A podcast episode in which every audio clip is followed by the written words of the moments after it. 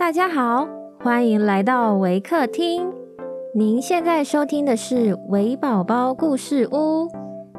本节目为台湾维客公益行动协会远距陪伴服务项目，透过讲故事的方式，陪伴我们在全球十一个国家、四十八个服务据点的孩子，让疫情所带来的距离不再是距离。本集节目由沈泱泱奶奶。赞助支持，亲爱的听众，我是 Miss Emily。今天要讲的故事是《The Three Feathers》。本故事将以英语进行。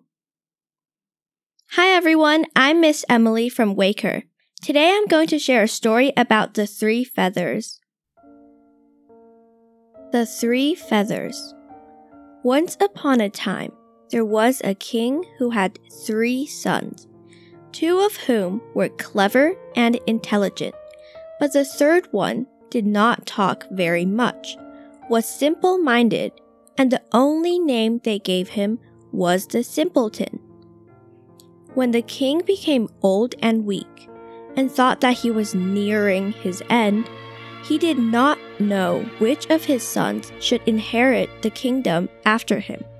So he said to them, Go forth and the one of you who brings me the finest carpet, he shall be king after my death. So there would be no dispute among them. He led them to the front of his castle, blew three feathers into the air, and said, As they fly, so shall you go. The one feather flew to the east, the other to the west and the third feather flew straight ahead, falling quickly to the ground after going only a short distance. The one brother went to the right, the other to the left, and they laughed at the simpleton, who had to stand there where the third feather had fallen. The simpleton sat down and was sad. Then he suddenly noticed that there was a trapdoor next to his feather. He lifted it up, found a stairway, and climbed down inside. He came to another door and knocked on it, upon which he heard someone calling out from within Maiden green and small, hopping toad, hopping toad's puppy, hop to and fro, quickly see who is outside. The door opened, and he saw a big fat toad sitting there, surrounded by a large number of little toads. The fat toad asked what he wanted. The simpleton answered, I would like the most beautiful and most finest carpet. Then the fat toad called to a young toad, saying, Maiden green and small, hopping toad, hopping toad's puppy, hop to and fro, bring me the large box. The young toad brought the box, and the fat toad opened it, then gave Simpleton a carpet from it. It was so beautiful and so fine, the like of which could never have been woven in the world above. He thanked the toad and climbed back out. Now the other two thought that their brother was so stupid that he would not find anything to bring home. Why should we spend a lot of effort looking for a carpet? They said.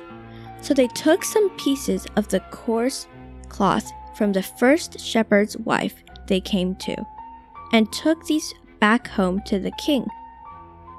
At the same time they returned home, the simpleton arrived bringing his beautiful carpet.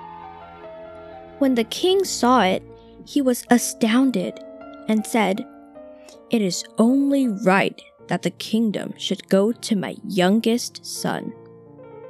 However, the two other sons gave their father no peace, saying that it would be impossible for the simpleton to become king because he lacked understanding in all things they asked him to declare another contest.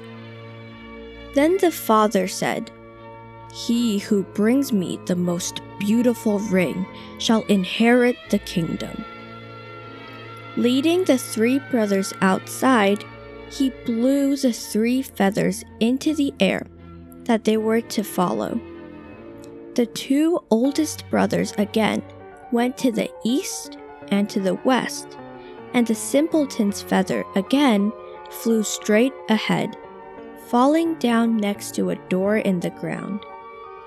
Once again, he climbed down to the fat toad and told it that he needed the most beautiful ring.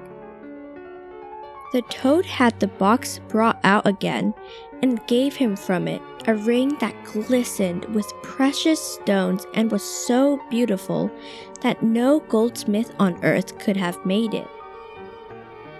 The two oldest brothers laughed at the simpleton, who was going to look for a golden ring, and they took no effort at all. Instead, they drove the nails out of an old wagon ring and brought it to the king. However, when the simpleton presented his ring, the king said at once again, The kingdom belongs to him. The two oldest sons tormented the king endlessly until finally he declared a third contest, saying that he who would bring home the most beautiful woman should have the kingdom. Once again, he blew the three feathers into the air, and they flew in the same directions as before. Without hesitating, the simpleton went back to the fat toad and said, I am supposed to take home the most beautiful woman. Oh, answered the toad, the most beautiful woman. She is not here at the moment, but you shall have her nonetheless. The fat toad gave him a hollowed out yellow turnip, to which were harnessed six little mice. The simpleton said sadly, What am I to do with this? The toad answered, Just put one of my little toads inside it. Then he grabbed one of them from the group and set it inside the yellow coach. The little toad was scarcely inside when it turned into a beautiful young lady. The turnip into a coach, and the six mice into horses. He kissed her, raced away with the horses, and brought her to the king. His brothers came along afterward. They had given no effort to find a beautiful woman but simply brought along the first peasant woman they had come upon. After looking at them, the king said, After my death, the kingdom belongs to my youngest son. However, the two eldest sons again deafened the king's ears with the cry, We cannot allow the simpleton to become king and they demanded that the preference should go to the brother whose woman could jump through a hoop that was hanging in the middle of the hall. They thought, the peasant women will be able to do that very well. They are very strong, but the dainty lady will jump herself to death. The old king gave in to this as well. The two peasant women did indeed jump through the hoop, but they were so plump that each one fell, breaking her thick arms and legs.